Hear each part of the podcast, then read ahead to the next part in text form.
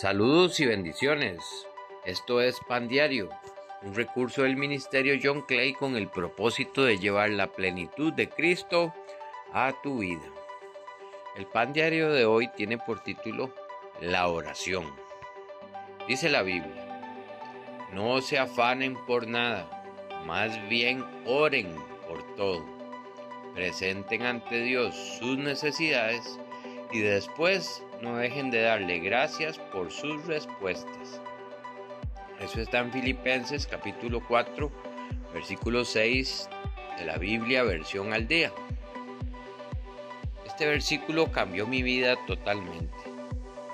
Hablar con Dios sobre cualquier situación que estemos viviendo nos llevará a conocer su voluntad y entendiendo cuál es su voluntad, entonces yo ya sabré qué hacer y solo tengo que obedecer.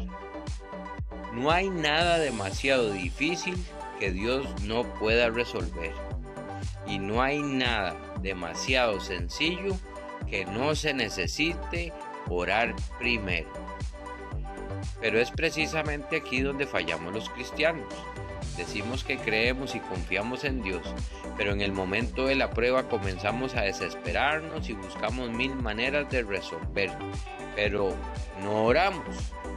Y si lo hacemos es con angustia y desesperación, no con la serenidad que dan la fe y la confianza en Dios. Nos dice la Biblia, sin fe uno no puede agradar a Dios. El que quiera acercarse a Dios debe creer que existe y que premia a los que sinceramente lo buscan. Eso está en Hebreos capítulo 11 versículo 6 de la misma versión al día. La iglesia debe tener una vida de oración, o sea, que orar debe ser algo normal y cotidiano, que sin importar cuál sea la situación, yo vaya a hablar con Dios y espere en Él la respuesta, lo que debo hacer.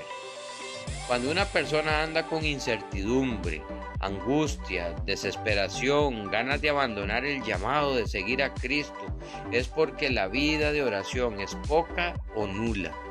Demostramos que no confiamos tanto en Dios como decimos. Se nota cuando una persona tiene vida de oración, cómo habla, cómo se conduce en medio de las dificultades.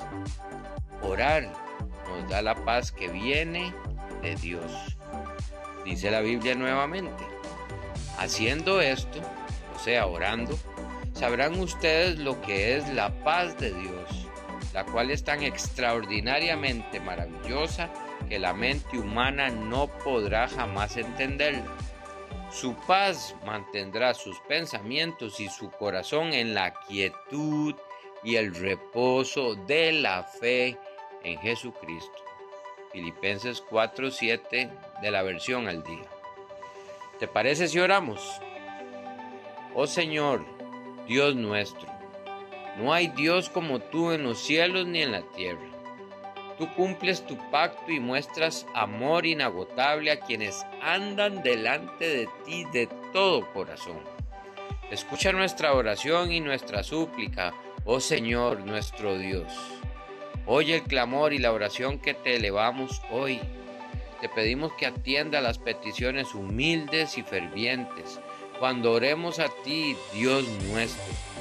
Sí, óyenos desde el cielo donde tú vives y cuando nos escuches, perdona nuestros pecados, límpianos con el poder de tu Santo Espíritu. Cuando oremos por nuestras dificultades con las manos levantadas hacia ti, Oye nuestro clamor y bendícenos según tu voluntad, porque solo tú conoces el corazón de cada ser humano.